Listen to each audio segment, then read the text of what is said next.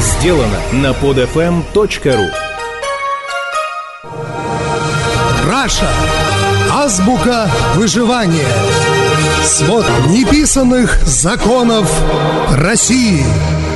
Это программа «Раша. Азбука выживания». Я Хрусталев. Здрасте. Один из главных страшных вызовов нашего времени – терроризм. Последний теракт в аэропорту Домодедово стал поводом для усиления антитеррористической безопасности. На вокзалах при входе установили металлодетекторы и приставили к ним полицейских. Как вы думаете, для чего это сделали? Пустить народу пыль в глаза? Для галочки, для проформы? Для какой галочки? Зачем пускать кому-то пыль, если народ и так ничего не требует? Очевидно, что власть уже искренне желает позитивных перемен. Верхи уже хотят. У верхов уже эрекция. А вот низы по-прежнему фригидны. И даже когда наш премьера-президент готов и возбужден, соитие вряд ли состоится ввиду хронического нежелания тех, кто внизу. Да, в теории и на бумаге мы Америка. Но если от красивых и правильных бумажек, конституций, законов, указов вы переведете взгляд на реальность, вашему взору предстанет все та же ЮАР. Между словами, законами и делами – по-прежнему пролегают бескрайние просторы России. И любой благой порыв наверху вязнет в бюрократическо-коррупционном и апатично-патерналистском болоте. Так вот, э, указом президента Российской Федерации российские вокзалы оборудовали специальной антитеррористической техникой. Инициатива сверху. А как это работает на практике внизу? Если в аэропортах после сотни ударов шваброй по балде эти меры уже или еще действенны, то антитеррористические нововведения на вокзалах выглядят пока что вот как. Значит, полгода я вообще не ездил ни на каких поездах, поэтому о новых мерах безопасности на вокзалах знал только понаслышке. Ну, что стоит там, мол, при входе специальные арки, рядом с ними по два мента. Все как в аэропорту. По словам красота, заглядень, рай безопасности.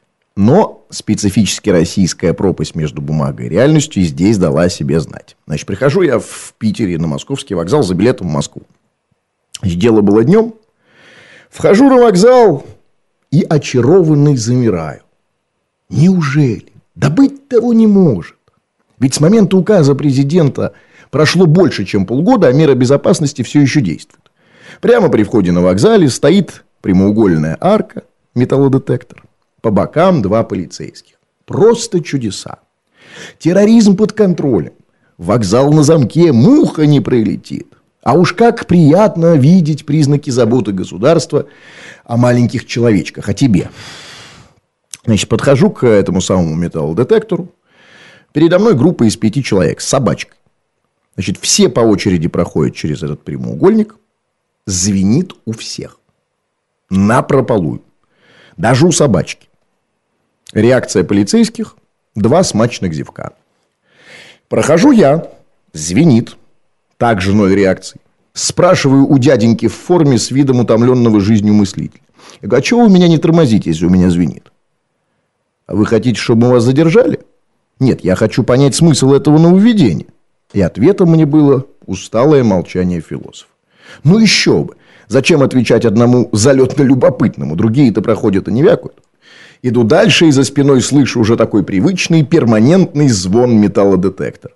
Детектор звенит, люди идут, все в порядке. И купил билет на ночной поезд. Снова прихожу на вокзал около полуночи. Декорации те же, действие другое. Действие под названием «Ночь». Значит, прямоугольная, это самая арка металлодетектора по-прежнему, слава богу, стоит, но рядом с ней никого нет. Пустота. Значит, в карманах у меня все то же самое, что и днем, ну, плюс сумка. Прохожу сквозь детектор, тишина. Даже уже такой привычный и совсем не алармистский звон отключен. Ну, наверное, оно и правильно. Ночью ведь терроризм не страшен. Ночью ведь ваххабиты спят. Да и вообще, какая разница, звенит он или не звенит, все равно пропускают всех. Но днем о твоей призрачной безопасности все-таки напоминает хотя бы этот формально-галочный звон. Я, конечно же, имею довольно отдаленное отношение, как вы сами понимаете, ко всем изыском антитеррористической безопасности на вокзалах. И даже совсем не исключаю, что всему этому есть какое-то разумное объяснение.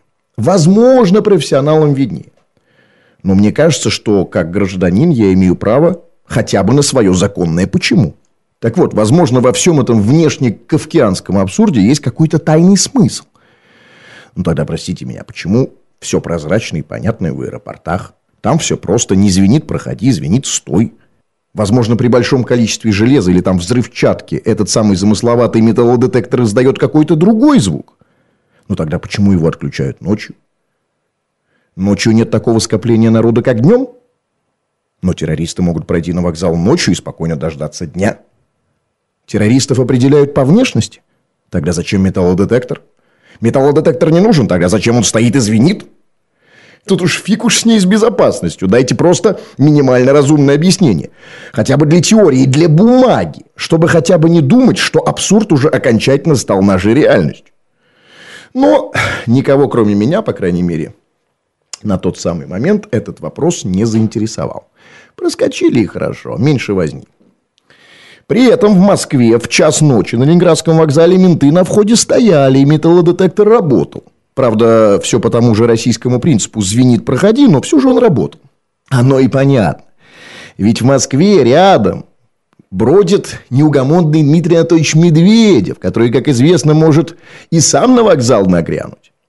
Конечно, безопасности все эти декорации не обеспечивают, но, видимо, для отчета перед начальством хватает. А в Питере же, как сами понимаете, вероятность приезда Медведева на вокзал невысока, поэтому антитерроризм здесь только дневной. Ну а как выглядит система безопасности на вокзале где-нибудь в Кургане, догадайтесь сами. В общем, чем дальше хозяин, тем вольготнее челяди, не так ли? Да, мотающийся по вокзалам Дмитрий Анатольевич Медведев – это, наверное, хорошо. Но, к сожалению, к величайшему нашему сожалению, нам уже пора признать, что на власть, какой бы она ни была, все свалить нам не удастся. Что что-то делать и за что-то отвечать придется и нам самим. Президент, каким бы он там ни был, хоть Немцов, хоть Обама, хоть Мао Цзэдун, не сможет вытереть все лужи в наших подъездах. Что-то придется сделать своими силами. Но пока что страна управляется вручную двумя пилотами. И власть Совершенно неважно, ради собственного сохранения, желая остаться в учебниках истории хорошей. Неважно, повторяю. Важно, что власть уже явно хочет запустить двигатели, чтобы старый развалившийся самолет под названием «Россия» хотя бы взлетел. Ну, хотя бы на несколько метров. Но мотор настолько закис, что его запуск производит только треск и вонь. И любое благое начинание неизменно оборачивается фарсом.